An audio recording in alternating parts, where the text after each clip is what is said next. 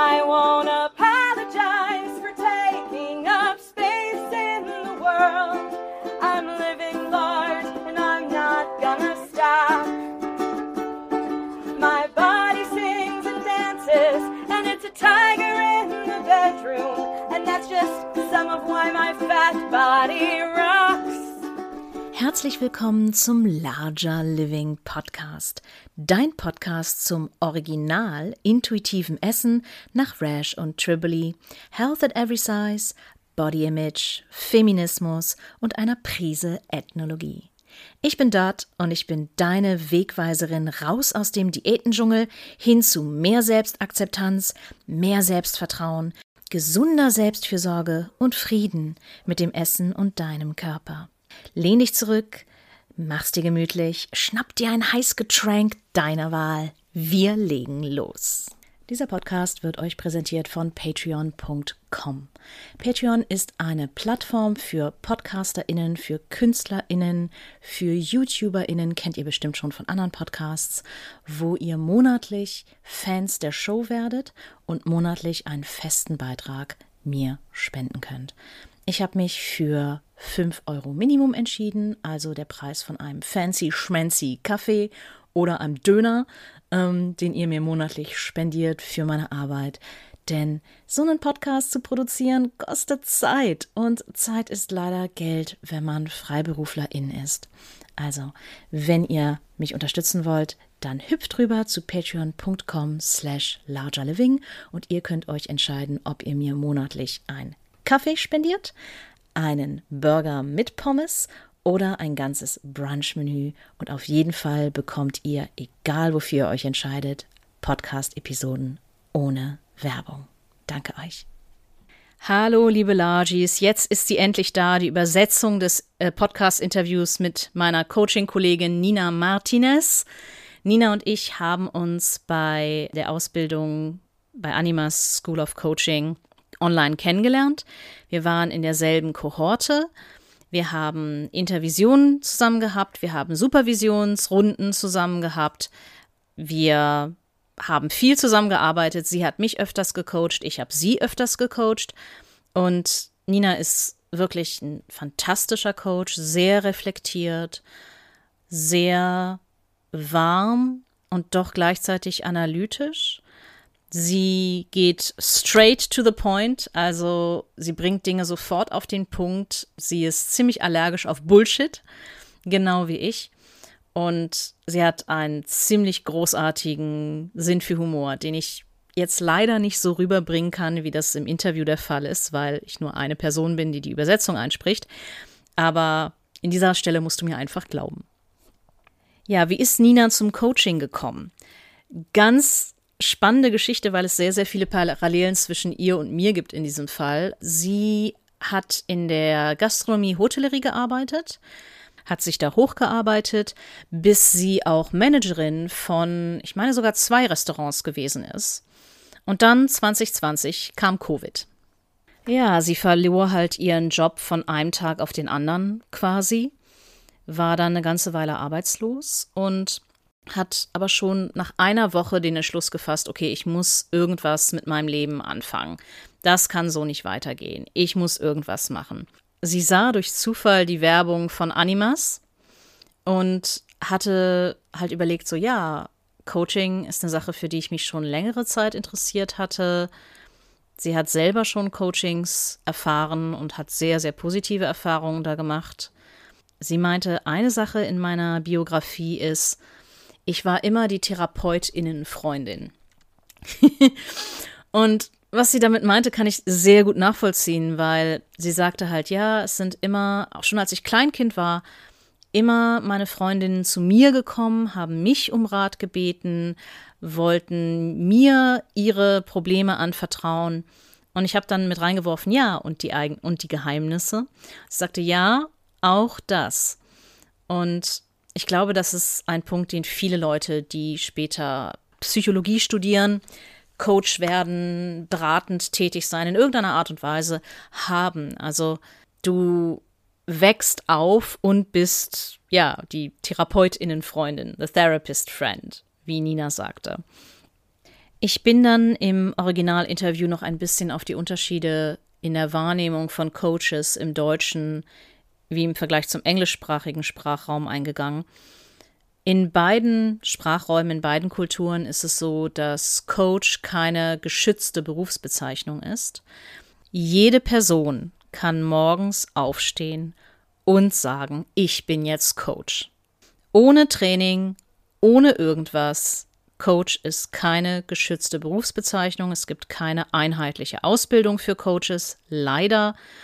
Was es gibt, ist, darauf kommen Nina und ich auch später noch einmal zurück, die ICF als größtes Coaching-Qualitätskontrollorgan dieser Welt. ICF steht für International Coaching Federation. Ähm, ja, internationale Coaching Föderation. Es ist nicht die Sternföderation, es ist nicht die Sternflotte. Wir fliegen leider nicht mit Jean-Luc Picard ins Weltall, aber es ist quasi das größte internationale Kontrollorgan von Coaches für Coaches um einen hohen Qualitätsstandard beim Coaching zu sichern. Es gibt davon Ableger auch in Europa. Das ist die ECF, die European Coaching Federation. Und es gibt natürlich noch etliche deutsche Fachverbände. Leider, wie ich finde, viel zu viele, weil, wie gesagt, es gibt keine einheitliche Coaching-Ausbildung. Die Fachverbände haben unterschiedliche Anforderungen, um dort Mitglied zu sein und so weiter und so fort. Möchte ich dich jetzt nicht damit langweilen. Was unterscheidet jetzt einen Amateurcoach von einem Profi-Coach? Na, einmal ist es das Thema Supervision, das ich ganz kurz nur ansprechen möchte. Und zwar die Frage, wer coacht den Coach? Ganz einfache Frage. Wer überwacht den Coach? Wer coacht den Coach? Wer sorgt dafür, dass Coach sich richtig verhält? Für Profis ist es halt so, dass wir wie ich finde, verpflichtet sind, zur Supervision zu gehen.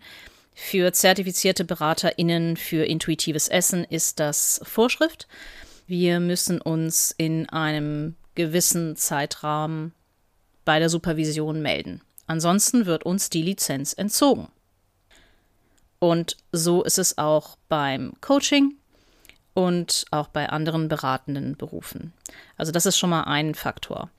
Und Du kannst aber immer, wenn du zu einer Person gehst, die beratend tätig ist, fragen, hey, wie sieht das bei Ihnen aus mit Supervision, Intervision? Wie machen Sie das? Wer coacht eigentlich Sie? Ganz legitime Frage. Und wenn dir die Person darauf keine Antwort gibt, dann ist das ein bisschen verdächtig an dieser Stelle. Zum Coaching gehört auch dazu, dass wir manchmal die Überbringer von schlechten oder Überbringerinnen von schlechten Nachrichten sind. Wir sind nicht deine besten Freundinnen. Können wir auch gar nicht sein. Sollten wir auch nicht sein. Wir sollen eine sogenannte Allparteilichkeit gewährleisten, also neutral sein. Im Englischen heißt es being lovingly unattached, ähm, im Deutschen mit liebevoll ungebunden zu übersetzen sein. Also wir sind dir wohlwollend gegenüber eingestellt, auf jeden Fall, aber wir sind ungebunden. Dadurch, dass wir ungebunden sind, sind wir halt manchmal die Überbringer von schlechten Nachrichten. Nina und ich reden über das Thema Challenging Coaching relativ lange in diesem Interview. Deswegen sollte ich es dir einmal kurz erklären, was das ist. Challenging Coaching lässt sich am ehesten übersetzen mit herausforderndem Coaching. Und genau das ist es auch. Also Sinn und Zweck davon ist es, äh, KlientInnen herauszufordern, auch durch provokante oder provokative Frage und Fragestellungen. Ähm, und das soll halt dazu führen, dass KlientInnen ihre Gedankengänge nochmal überdenkt, die Perspektiven auch nochmal überdenkt und vielleicht auch so Gedankenmuster, die sich so eingefahren haben, merkt, dass das nicht wirklich gut tut und Glaubenssätze auch nochmal lernt zu hinterfragen. Ich persönlich bin nicht der größte Fan von Challenging Coaching. Nina allerdings schon. Sie sagt aber auch, dass das wirklich sehr persönlich unterschiedlich ist und dass um überhaupt eine Klientin oder einen Klienten gut herauszufordern, es dazu gehört, dass ein gewisser Rapport bereits gebildet ist. Also Rapport ist quasi die ähm, Coach-Coachee-Beziehung, die beratende Beziehung. Bei PsychotherapeutInnen nennt man das TherapeutInnen-Beziehung. Die Beziehung muss halt schon gefestigt sein, um auch so ein bisschen Herausforderungen abzukönnen. Und mein schlimmstes Coaching-Erlebnis, ähm, auf das ich nur ein bisschen eingehe in diesem Podcast-Interview, ist halt gewesen mit einer Person, die leider auch an meiner Coaching-Schule gelernt hat, die mich sehr krass herausgefordert hat, bereits ab der ersten Sitzung. Sie hat, was ethisch ist, mich gefragt, ist es okay, wenn ich dich herausfordere? Und ich meinte, ja, okay, mit einer Frage, aber was sie halt nicht gemacht hat, und das war der große Fehler, ist, sie hat nach dieser Frage nicht nachgecheckt, wie es mir ging. Sie hat nicht nachgefragt, hey, wie fühlst du dich jetzt? Sie hat nicht nachgefragt, ist es okay, weiterzumachen, dich weiter herauszufordern oder möchtest du etwas anderes? Ich habe mich sehr, sehr unwohl gefühlt. Ich habe mich wie auf der Anklagebank gefühlt, wie in so einem Kreuzverhör. Und ich hatte überhaupt gar keinen Raum zu denken, tatsächlich. Und Nina kannte den Vorfall, weil ich das auch in der Supervision gebracht habe. Und sie meinte auch so, das geht gar nicht und das hat nichts mit echtem herausfordernden Coaching zu tun. Echtes herausforderndes Coaching ist eine gewisse Gratwanderung, ja, und ist halt auch, und das ist das Wichtigste, von Klientin zu Klientin unterschiedlich. Manche Leute wollen nur ein bisschen herausgefordert werden, manche Leute wollen gar nicht genug herausgefordert werden. Der Coaching-Stil beziehungsweise auch der Fragestellungsstil sollte halt auch an den jeweiligen Klienten, die jeweilige Klientin angepasst werden. Ganz eindeutig. Nina selber ist eher Fan von Herausforderungen. Ich persönlich etwas weniger. Ich mag es ganz gerne mal, wenn man so meine Glaubenssätze dahinstellt und mich fragt so, wie, wie viel nützt dir dieser Glaubenssatz im Alltag? Was tut dieser Glaubenssatz für dich? Und ich dann mehr zum Nachdenken angeregt werde, als, wie gesagt, wenn man mich triezt. Nachdem ich diese furchtbare Erfahrung gemacht habe, bin ich wirklich tief, tief eingestiegen in Challenging Coaching. Habe mir einige Bücher dazu durchgelesen und einige Trainingsvideos auch gesehen. Der Ausbilder war halt PCC-Coach und hat halt gesagt, so ja, wenn ihr Leute herausfordern wollt in eurem Coaching, tut es, holt euch aber erstmal die Zustimmung, die Einvernehmlichkeit, ganz, ganz wichtig tastet euch langsam ran. Es funktioniert nur, wenn der Rapport gut ist vorher, sonst nicht. Und nochmal als Erinnerung, in einer allerersten Coachingstunde gleich herausfordernd zu sein, ist nicht unbedingt die beste Wahl. Dann geht es halt, ne, so eine Kurve. Also es geht halt eine ganze Zeit lang fühlt es sich gut an, gut an, gut an, gut an, gut an, bis man dann einen wunden Punkt erwischt und es dann ganz schnell runterfallen kann. Und aus meiner jetzigen Sicht als traumainformierter Coach kann ich dazu sagen, das kann ganz schnell ganz hässlich werden ohne zusätzliches Training. Denn du weißt nicht, was die Person gegenüber von dir auf der anderen Seite der Telefonleitung oder der Internetleitung oder des Bildschirms, wenn du Online-Coach bist, durchmacht. Und es kann Menschen zurück in Flashbacks schicken, in traumatische Zustände schicken. Und ohne extra traumainformiertes Training kannst du die Menschen dann nicht auffangen, kannst du nicht für die Menschen da sein. Und das ist halt schwierig. Und das war noch ein Zugesatz, der jetzt nicht im Interview vorkam, aber den ich einfach nennen wollte. Herausforderndes Coaching kann wundervoll sein, kann Leute auch voranbringen, aber sollte wohl dosiert sein und es braucht dafür auch eine Menge Erfahrung, eine Menge Supervision, eine Menge Versicherung, dass es der Person gut geht, regelmäßiges Nachfragen. Und das Ding ist halt, natürlich unterstützen wir dich als Coach. Allein das ist wertvoll. Du hast jemanden, der dir achtsam und aufmerksam zuhört und generell dir wohlwollend gegenüber eingestellt ist, dir aber auch aufzeigt, wenn du wieder in alte Muster zurückfällst und dir hilft, dich da selbstständig wieder herauszuziehen. Weil wir aber nicht deine beste Freundin sind, müssen wir dein Bullshit halt dir auch zeigen. Ansonsten würden wir dich falsch coachen und auch falsch beraten.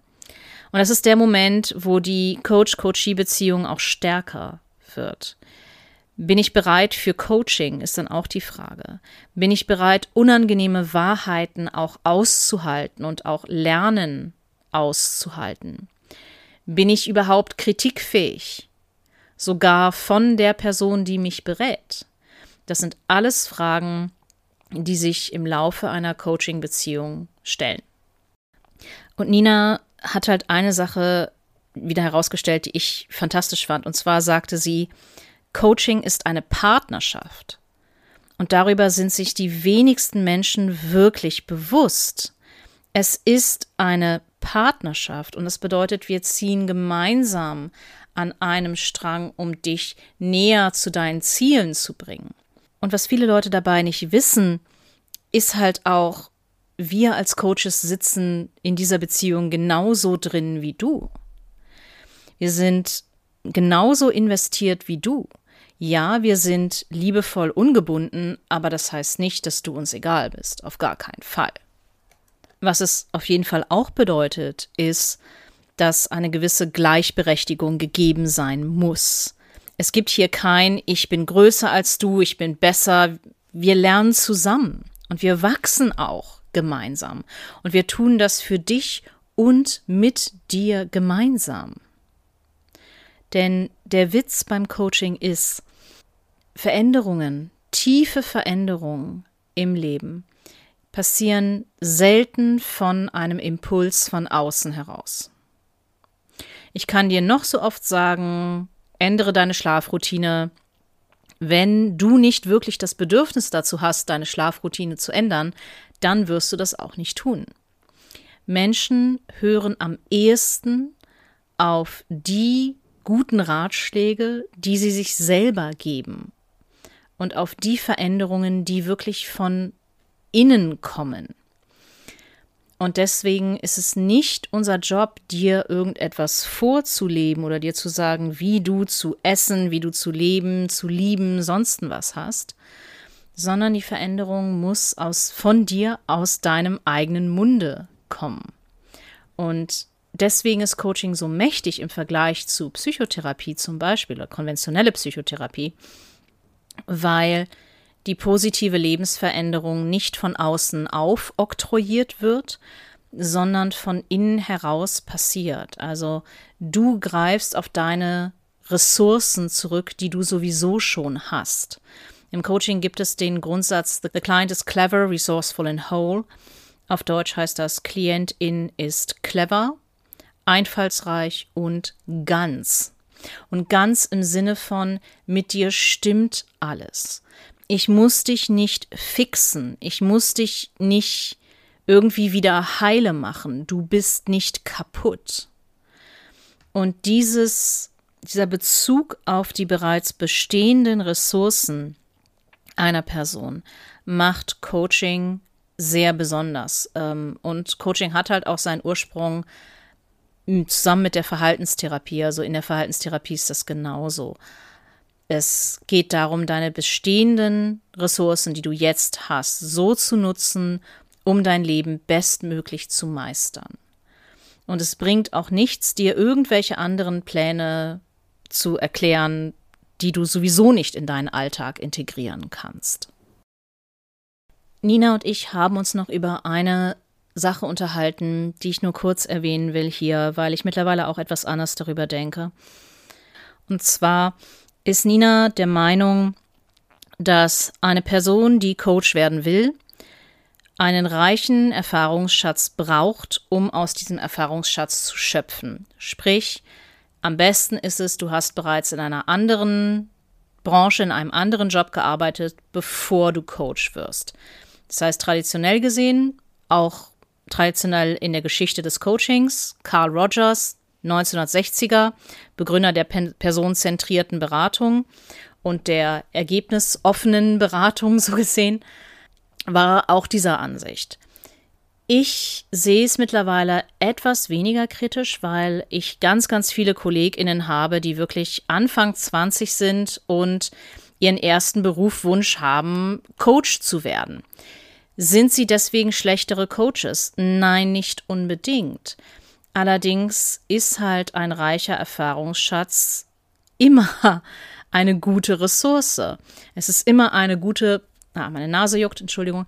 Es ist immer eine gute Ressource, relativ breit aufgestellt zu sein im Leben, was die eigenen Interessen angeht, sowie was auch die eigenen Erfahrungen angeht. Und Lebenserfahrung ist halt etwas, was man sich nicht anlesen kann. So ist es halt. Es ist aber auch etwas, was nicht unbedingt altersabhängig ist. Und deswegen wollte ich das noch mit einstreuen. Dann habe ich Nina eine Frage gestellt, die ich ziemlich lustig fand. Also wir haben daraus ein kleines Spiel gemacht. Und zwar Kram, den dein Coach dir liebend gerne sagen würde, während wir dich coachen, wir es aber nicht dürfen, weil wir dich coachen.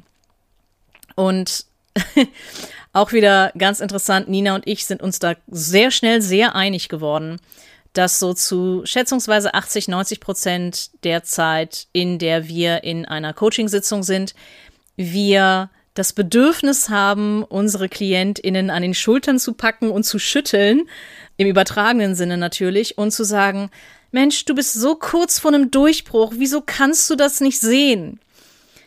Du, du hast es gleich, du hast es gleich selbst herausgefunden. Gib dir noch ein bisschen Zeit, Mensch. Oder auch, oh Mann, du kommst jetzt schon seit zwei Wochen mit dem gleichen Problem an.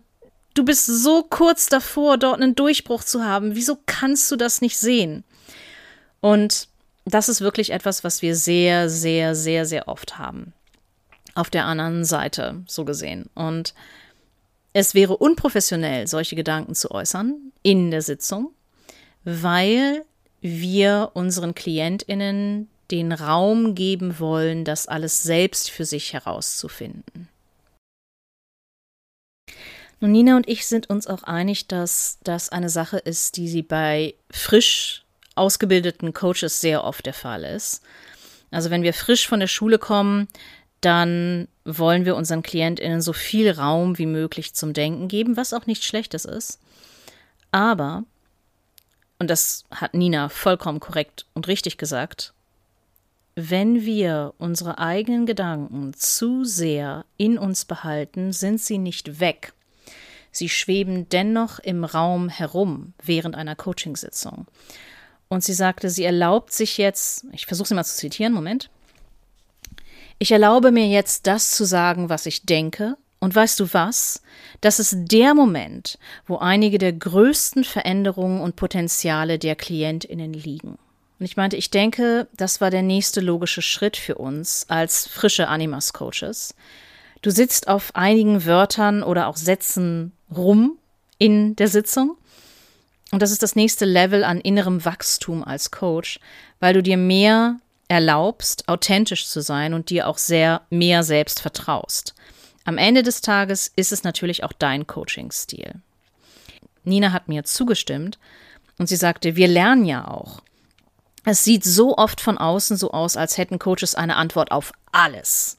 Mit diesen tollen Zitaten. Also, wir sind dann weitergegangen und haben einen Rant über Zitate-Coaches gebracht. Und eines der mächtigsten Sachen, die ich einer Person sagen kann, ist, du hältst dich selbst zurück. Du erlaubst, dass dir das jetzt gerade passiert. Du hast die Kontrolle, das zu ändern.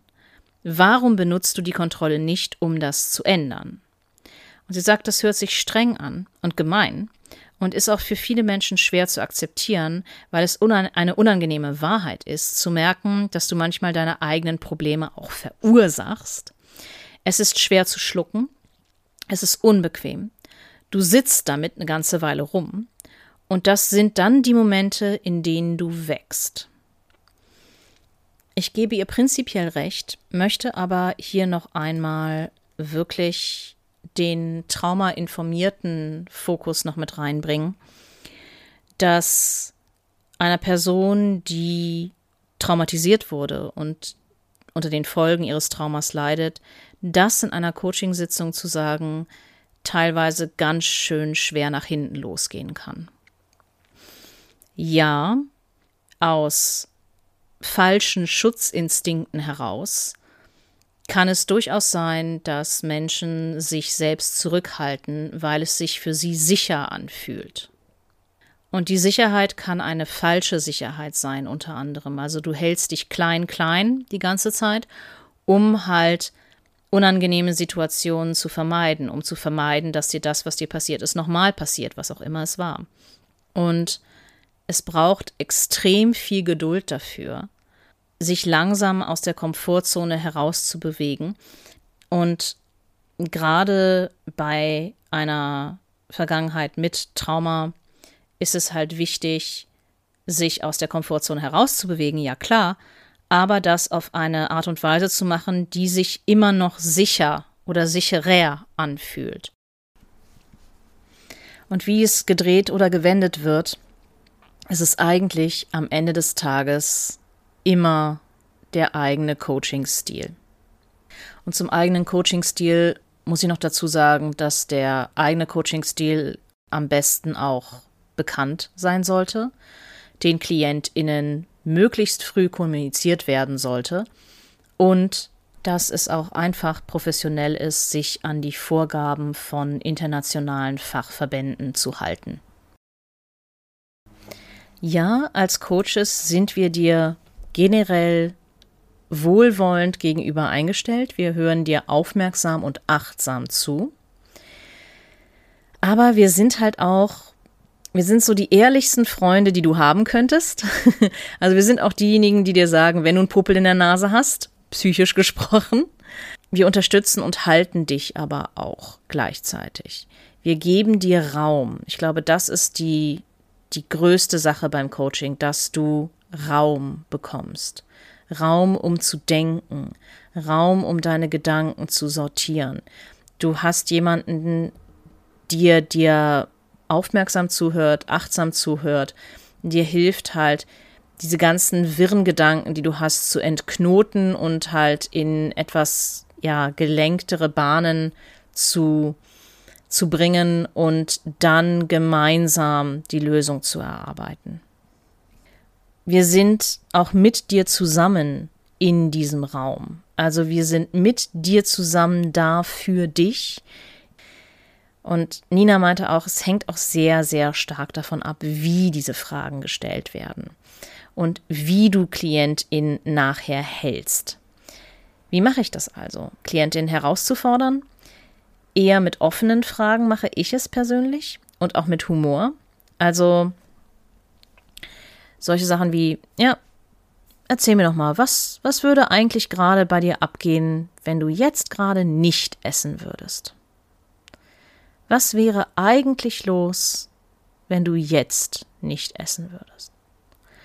Manche Leute mögen die raue Herangehensweise lieber. Manche wollen fast schon wirklich gemobbt werden im Coaching, aber eben nicht alle. Coaches, die das vermarkten, sind meistens alte, weiße, hetero, cis-hetero-Männer. Und ähm, eine Sessions ist dann auch meistens irgendwie 2000 Euro und mehr. Und Sie vermarkten sich so ein bisschen so. Du musst mich nicht mögen. Es ist sogar besser, wenn du mich nicht magst, weil dann konzentrierst du dich eher auf die Sache und wir kriegen schneller Resultate. Wenn du mich magst, toll. Wenn du mich nicht magst, noch besser. Du kriegst schnell Resultate, effektiv und überhaupt und außerdem. Ich bin nicht da, um mit dir zu kuscheln. Ich bin dafür da, dass du, dass du ablieferst. Ne, also solche Sachen. Manche Leute finden das toll, ich finde das nicht toll. Und ich habe ein Recht, das nicht toll zu finden.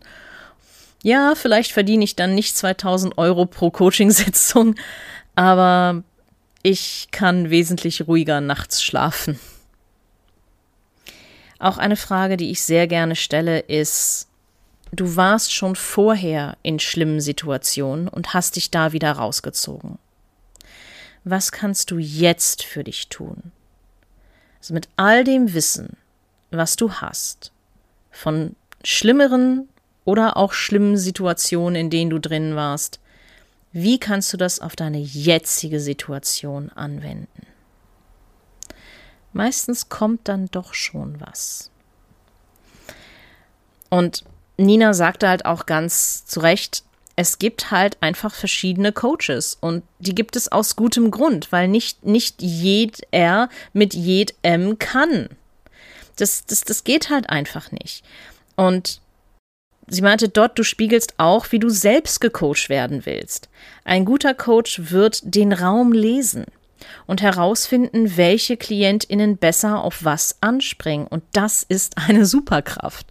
Und ich habe ihr absolut recht gegeben. Also, ich glaube, das ist wirklich die große Kür im Coaching. Also binnen kürzester Zeit zu erkennen, wen du vor dir sitzen hast, welche Bedürfnisse diese Person hat und dementsprechend zu coachen und dementsprechend den Coaching-Stil auch anzupassen.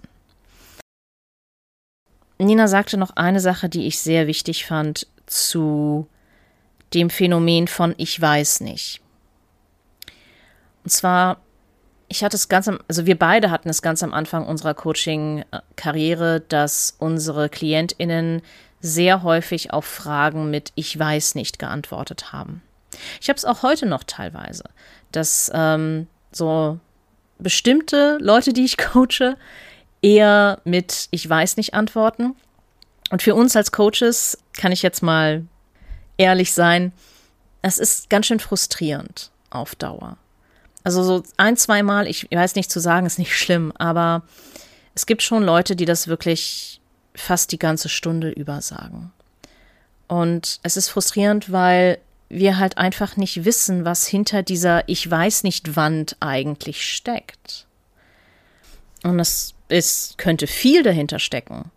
Von Angst über Scham, Schuldgefühle, Unsicherheiten, Traumata, was auch immer es ist, totale Überforderung mit der Situation und Erschöpfung, passiert auch sehr häufig.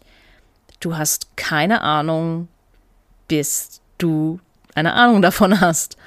Und deswegen ist, ich weiß nicht, halt, ja, für uns als Coaches das, was wir eigentlich, was für uns am unangenehmsten ist in Coachingsitzungen tatsächlich, ja. Weil wir merken halt, dass da was dahinter ist. Aber wir können halt leider keine Gedanken lesen. Nina hat da einen ganz anderen Ansatz zu. Sie sagt, es ist entweder eine von zwei Möglichkeiten, hauptsächlich. Möglichkeit Nummer eins ist, die Person macht es sich quasi leicht und wartet darauf, dass der Coach die Arbeit quasi für sie macht. Und Möglichkeit Nummer zwei ist, dass da halt schon was ist, aber es macht Angst, dahin zu gucken. Und deswegen ist da ein Widerstand. Und dieser Widerstand ist so unangenehm, dass halt, ich weiß nicht, quasi so darüber gelegt wird. Es kann auch durchaus eine Kombination aus beidem sein, sag ich dann immer ganz gerne. Wie Nina da rauskommt, ist, dass sie sagt, ich bemerke hier etwas Widerstand. Was ist hier eigentlich wirklich los? Und sie sagt, dann wird die Sitzung zehnmal besser. Und ich meinte halt, wenn KlientInnen mich nach Rat fragen, dann gebe ich den Rat auch meistens. Also ich habe halt noch die Spezial- Geschichte, dass ich halt zertifizierte Beraterin für intuitives Essen bin. Und die wenigsten Leute, die zu mir kommen, haben bereits das Buch Intuitive Eating komplett durchgelesen. Die wenigsten. Natürlich muss ich dann auch erstmal die zehn Prinzipien, ich würde sie eher Leitlinien, aber egal, englische Übersetzung, die zehn Leitlinien erklären und muss halt auch mal fragen, so, hey, ne, wo bist du gerade, wie sieht's aus, was ist gerade für dich interessant, das sind die zehn Leitlinien, schau hier und so weiter und so fort. Intuitiv Essen ist keine Diät, es geht nicht ums Abnehmen, es geht darum, besser mit dem eigenen Körper zu kommunizieren und sich auf die eigenen Körpersignale mehr lernen zu verlassen und auch mehr Vertrauen in den eigenen Körper und die eigenen Körpersignale zu, zu finden. Und ja, natürlich muss ich dann ein bisschen was erklären. Muss auch erklären, warum das so ist und so weiter und so fort. Wenn Leute dann ankommen und sagen, ja, aber ich weiß nicht, wo ich anfangen soll. Ich habe keine Ahnung, ich habe so viele Baustellen, ich weiß nicht, wo ich anfangen soll. Wenn du wirklich tief in der Depression drin steckst oder tief in deinen Problemen drin steckst, muss noch nicht mal eine Depression sein und keinen Ausweg siehst, dann ist es gut, drei Möglichkeiten anzubieten. Warum drei? Die Antwort ist Neuroplastizität. Also das ist die Kurzantwort, selbstverständlich. Ähm, Neuroplastizität bedeutet, dass wir fähig sind, bis ins hohe Alter neue Gehirnverbindungen zu formen als Menschen und dass wir halt fähig sind, bis ins hohe Alter auch Neues noch zu lernen.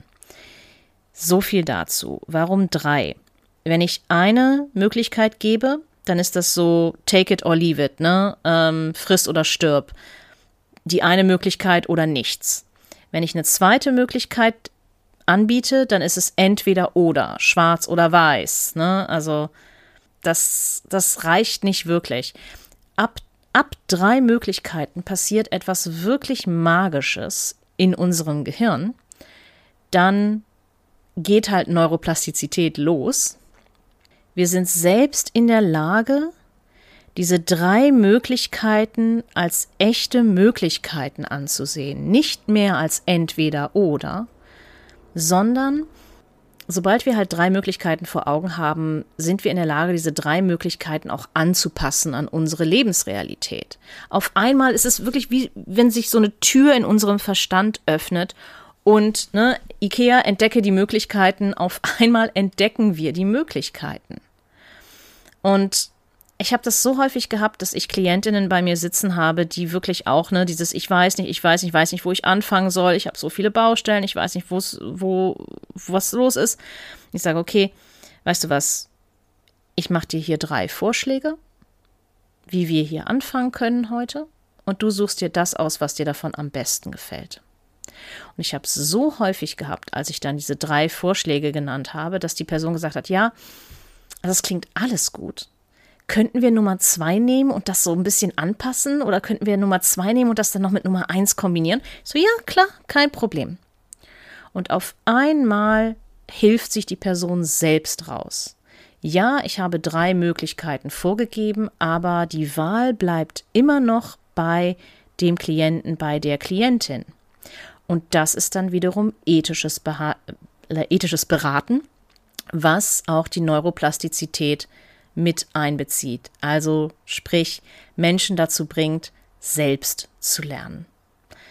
Und das mache ich wirklich, wenn ich sehen kann, dass Klientin total ratlos ist, nicht weiter weiß, sich wirklich aus eigener Kraft auch eben nicht aus, ja, aus dem Problem befreien kann, dann nenne ich mindestens drei Möglichkeiten und wir schauen, wohin die Reise geht. Nina sagt auch, dass eine Frage sehr gut ist, die man sich dann stellen kann, wenn man solche Widerstände erlebt im Coaching. Also wir hatten immer noch über das I don't know, ich weiß es nicht gesprochen. Wenn auch eine Person sagt dann, ich möchte nicht darüber reden. Das ist natürlich fair enough und in den ersten Sitzungen ist das absolut in Ordnung und dann sollte auch bitte nicht darüber geredet werden. Wenn das aber wieder und wieder und wieder auftaucht, kann es sinnvoll sein, tatsächlich mal zu fragen, ne, du musst nicht darüber reden, wenn du das nicht willst.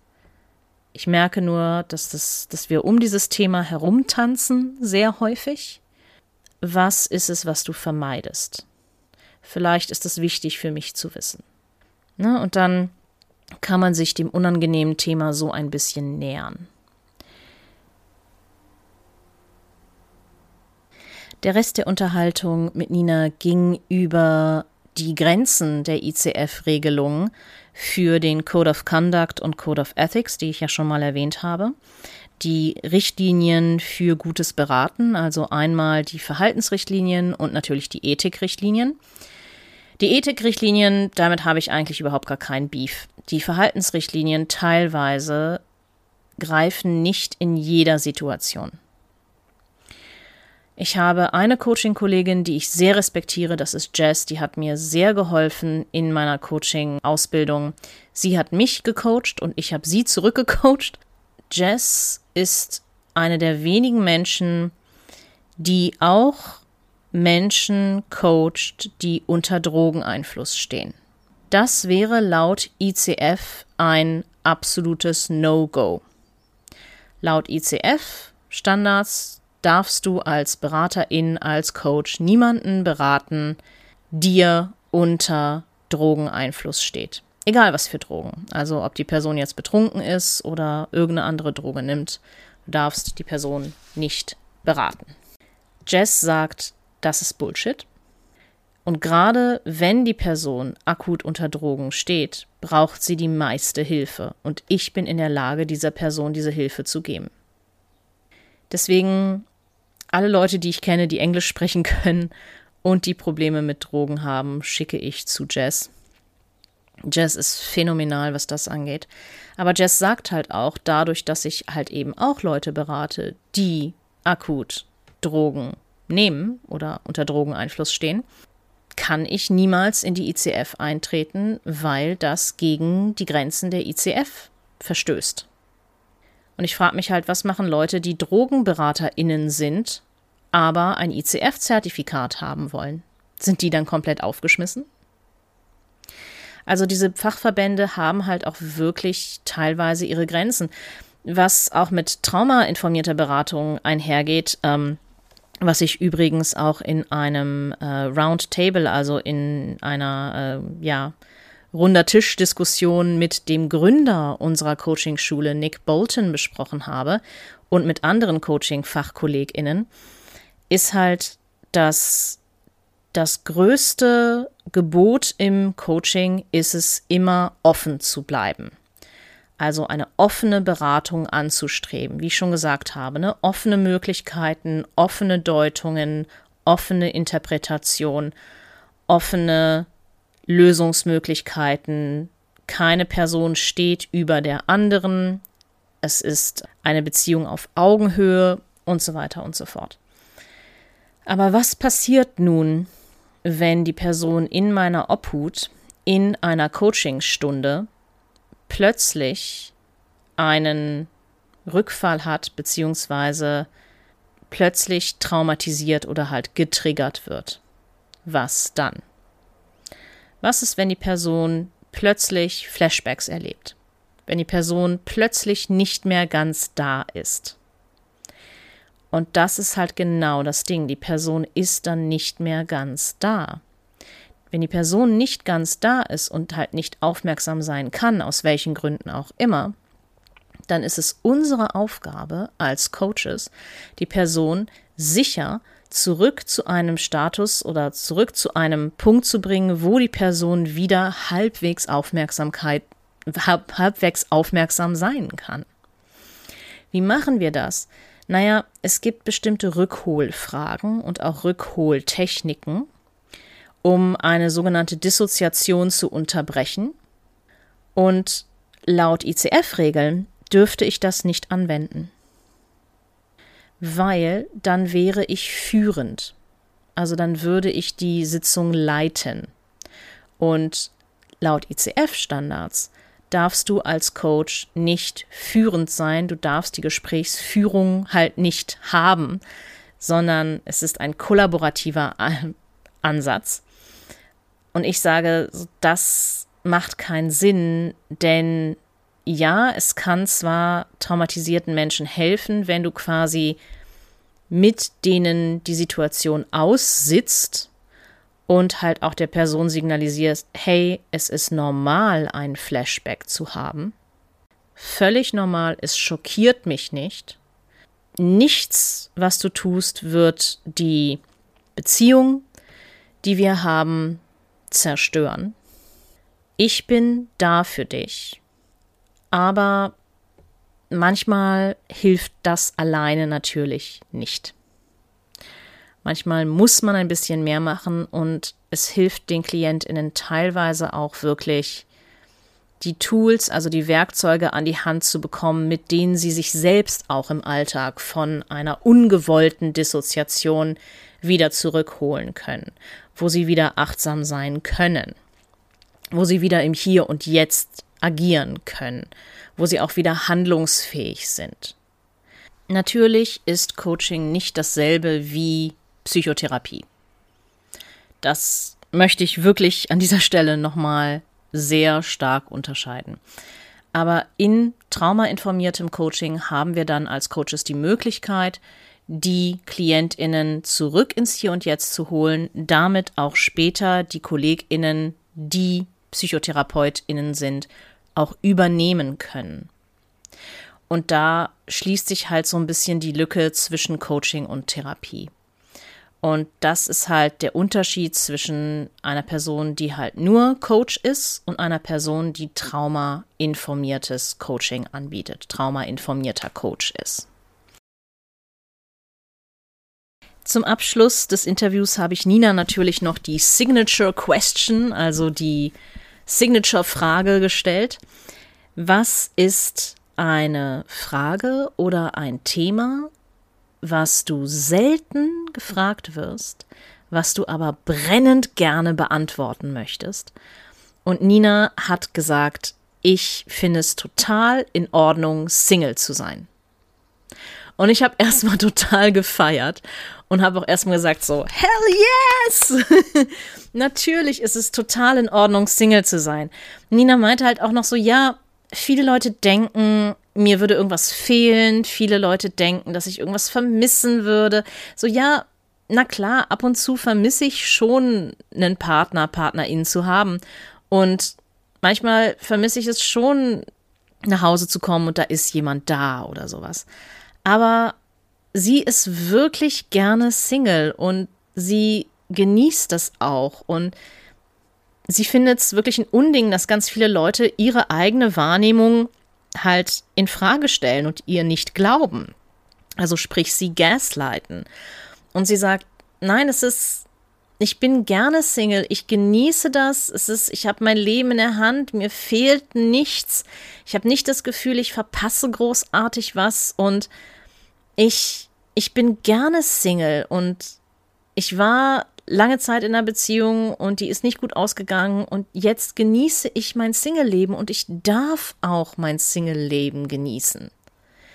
Ich darf meine Freiheiten genießen, die ich jetzt habe. Und sie ist halt auch, das, ich glaube, das ist auch der Grund, warum sie sich spezialisiert hat auf äh, Partnerschafts- und Beziehungscoaching. Sie hat auch gesagt, dass sie sehr, sehr viel Zeit investiert hat, um mit sich selbst klarzukommen. Also sprich auch gerne mit sich selbst alleine zu sein und sich die Zeit auch so schön wie möglich zu machen. In diesem Sinne, ich glaube, das ist ein sehr, sehr schönes Abschlusswort und wir sind fast bei einer Stunde. Liebe Largies, vielen Dank fürs Zuhören, wie immer. Und die dazugehörigen Links findet ihr in den Show Notes. Falls dir der Podcast gefallen hat, warum hüpfst du nicht rüber zu patreon.com slash largerliving und unterstützt mich dort. Du unterstützt damit den Podcast und meine Arbeit beziehungsweise den Haze und IE Support auf Instagram. Auf Patreon erwarten dich unterschiedliche Tiers. Du kannst 5 Euro im Monat spenden, 10 Euro im Monat spenden und 20 Euro im Monat spenden und bekommst dafür unterschiedliche Bonis und unterschiedliche Goodies. Damit kannst du mich unterstützen, damit zeigst du mir, dass dir dieses Projekt wichtig ist, dass du mehr von mir hören möchtest, mehr von Podcast und du kannst dich aktiv einbringen. Und wie immer kannst du mich auch völlig kostenlos unterstützen, indem du auf Apple Podcasts gehst, beziehungsweise dir eine iTunes ID holst und mir auf Apple Podcasts eine Bewertung schreibst, denn damit sorgst du dafür, dass dieser Podcast hier in den Vorschlägen für die Rubrik Gesundheit, in der dieser Podcast gelistet ist, weiter nach oben rutscht und mehr Menschen die Anti-Diät-Message hören. Du hilfst also aktiv dabei, anderen Leuten mitzubekommen, dass Diäten einfach nicht die Lösung sind und dass intuitives Essen die Alternative sind und Health at Every Size, um halt Gewichts- inklusive Gesundheitsförderung im Leben zu bringen. Außerdem tust du noch was dafür, dass ziemlich viel Feminismus in diesem Podcast und auch generell in die Welt kommt und die Prise Ethnologie, die sprenkelst du selbstverständlich auch in die Ohren der anderen. Ich würde mich auf jeden Fall sehr freuen. Ich danke dir schon mal von Herzen, wünsche dir noch eine schöne Zeit bis zur nächsten Folge